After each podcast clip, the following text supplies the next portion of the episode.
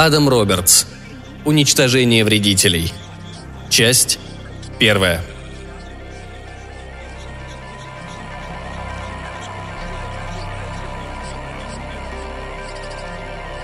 Дес поставил машину на ручной тормоз и выбрался из фургона. Особняк показался ему не совсем обычным. Длинное здание под плоской крышей, окруженное многими акрами невозделанных земель.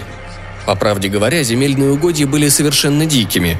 За две мили до въезда кончилась асфальтированная дорога, так что на колеса фургона налипло немало грязи.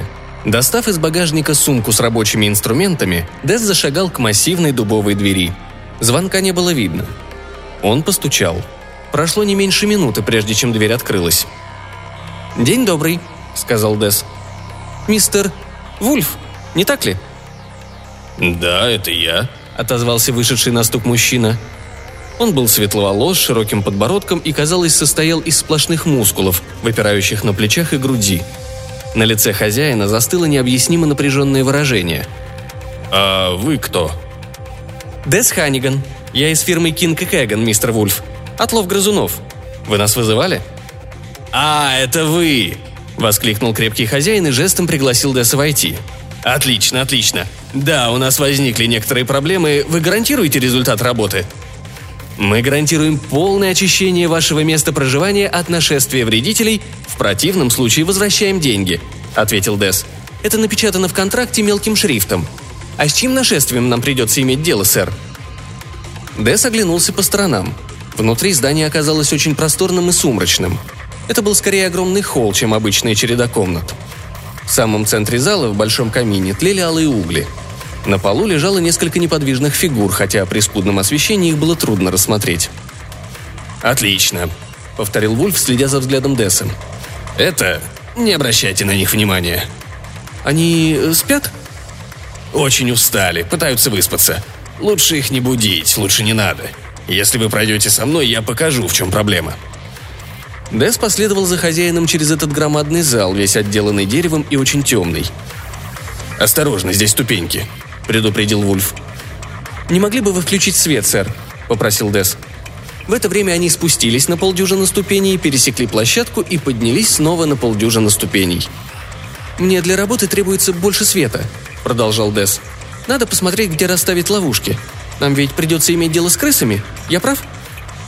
«Это здесь, снаружи», — сказал Вульф, толкая деревянную дверь в дальнем конце здания. «В саду». «В саду?» – переспросил Дес. «В самом деле? Обычно мы не боремся с садовыми вредителями». Дверь отворилась, и Дес снова ощутил на лице дневной свет. Посреди некошенной травы стояло огромное существо почти в половину человеческого роста. Отталкивающее, опасное и злобное создание. Руки и плечи с выступающими мускулами, словно кольчугой, были покрыты находящими одна на другую чешуйками.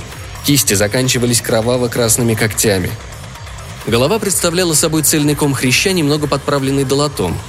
Под нависающим лбом блестели красные глаза. В процессе дыхания тонкогубый, как у рептилии, рот приоткрывался, и тогда можно было рассмотреть острые кошачьи зубы. «Вот оно что!» – протянул Дес, оценивая ситуацию. «Так значит, это не крысы?» «Разве я говорил о крысах?» – тревожно спросил Вульф. Существо окинуло их злобным взглядом. «Да, сэр, конечно. По телефону вы сказали, что у вас крысы. Определенно крысы». «Не уверен, что так и было. Возможно, на линии возникли помехи, то есть на телефонной линии». «Если быть точным, сначала вы сказали о боссах. Это я хорошо помню. Когда я спросил, много ли у вас ос, вы передумали и сказали о крысах». «Нет, я уверен. Я сказал, что в саду появился огромный человекоподобный чешуйчатый Грендель», — заявил Вульф, занимая позицию так, чтобы Дес оказался между ним и ужасным существом. «Разве не так?» «Нет, сэр», — настаивал Дес. «Должно быть, это ускользнуло из...» э, замялся Вульф. «Вероятно, вы что-то пропустили. Послушайте, я твердо уверен. Я говорил». Ужасное создание на лужайке всхрапнуло и дернуло плечами — Вульф подпрыгнул на месте и негромко, в полголоса, вскрикнул. «Я привез с собой только набор для крыс», — твердо заявил Дес. «Вы говорили о крысах, и я подготовился только к борьбе с ними».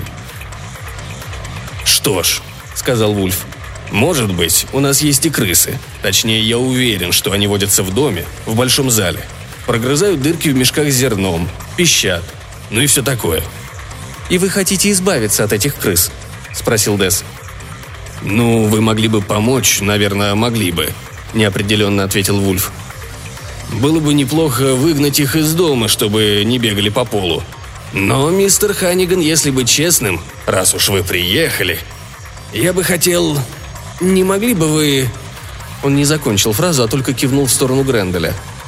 «Ну, для этих существ у меня нет с собой никакого оборудования», — сказал Ханиган. «Я подготовился к борьбе с крысами, а на всякий случай взял еще и набор против насекомых. Но все это вряд ли поможет против Гренделя, не так ли?» «Ох», — разочарованно вздохнул Вульф. «Грендель», — понизив голос, твердо продолжал Дес, — «это вам не насекомое». «Думаю, вы правы, это совсем не насекомое», но вы же все равно приехали. Вот я и подумал. Я надеялся, что вы сможете справиться и с Гренделем». «Я могу избавить вас только от крыс», — решительно произнес Дес.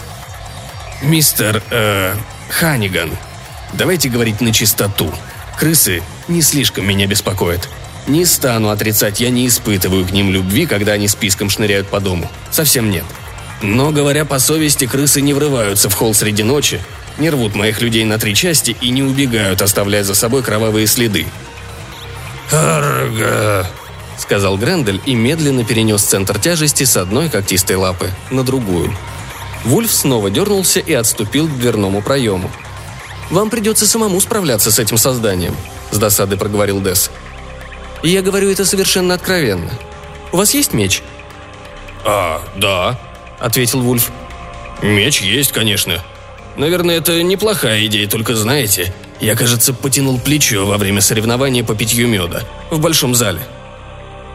«Вы потянули плечо», — повторил Дес. «Там были такие большие кувшины с медом, очень тяжелые. Приходилось все время поднимать их, чтобы поднести ко рту». Вульф жестами пояснил свои слова. При очередном взмахе руки Грендель опять что-то проворчал и переступил с ноги на ногу. Вульф взвизгнул и снова попятился — Кроме того, продолжал он все более нервно, срываясь на крик, мой меч заржавел, слегка покрылся ржавчиной. Его надо было смазать маслом и завернуть в кусок ткани, заметил Дэс тоном школьного учителя. «Я знаю, и мне ужасно стыдно, можете мне поверить. Это совершенно недопустимо. Но не могли бы вы чем-нибудь помочь в этой ситуации?» Дэс вздохнул. «Вы обращались в совет?» Они отказались приехать, сказали, что это не в их компетенции, на отрез отказались. Десс снова вздохнул. «Послушайте», — сказал он, — «вот что мы сделаем. Я могу оставить вам пару капканов, только не говорите об этом моему начальнику, а то он пустит мои кишки на колбасу и будет прав». «Благодарю вас», — выпалил Вульф. «Спасибо огромное, спасибо, а эти капканы? Хм, как они действуют?» Дес расстегнул свою сумку и пустился в объяснение. Я бы посоветовал вам 48 часов не пускать в дом собак и кошек, а также любых других домашних животных. Фирма Кинг и Кеган не несет никакой ответственности, если они погибнут, съев отравленную мышьяком приманку. «Отлично, отлично», – забормотал Вульф, не сводя глаз с Гренделя. Солнце потихоньку опускалось в заросшие травой низины позади дома – Тени становились гуще и длиннее, зелень травы и листьев приобрела красноватый оттенок. Скоро стемнеет, Грендель очнется от оцепенения, и тогда снова начнется кошмар, грозящий ударами хищных клыков и когтей и крепкой, как у анаконды, хваткой мускулистых лап. «А этот мышьяк? Он убьет его?» «О, не стоит на это надеяться», — ответил Дес. «Такого большого и сильного Гренделя? Нет, в лучшем случае он будет мучиться сильными болями. И вам надо постараться как-то заманить его, заставить сунуть голову в одну из ловушек. А вот тогда... Дэс свободной рукой изобразил рубящий удар. Тогда вам останется только отрубить ее топором. «Топором», — повторил Вульф и попятился обратно в полутемный холл. «Отлично. Спасибо вам, мистер... мистер Ханиган. Вы проявили огромное... Ой!» Последний возглас вырвался у него при виде ожившего Гренделя. Существо внезапно встряхнулось, зарычало и сделало шаг вперед. Дес покачал головой. До сумерек еще не меньше получаса. Беспокоиться не о чем. Какими пугливыми бывают некоторые типы.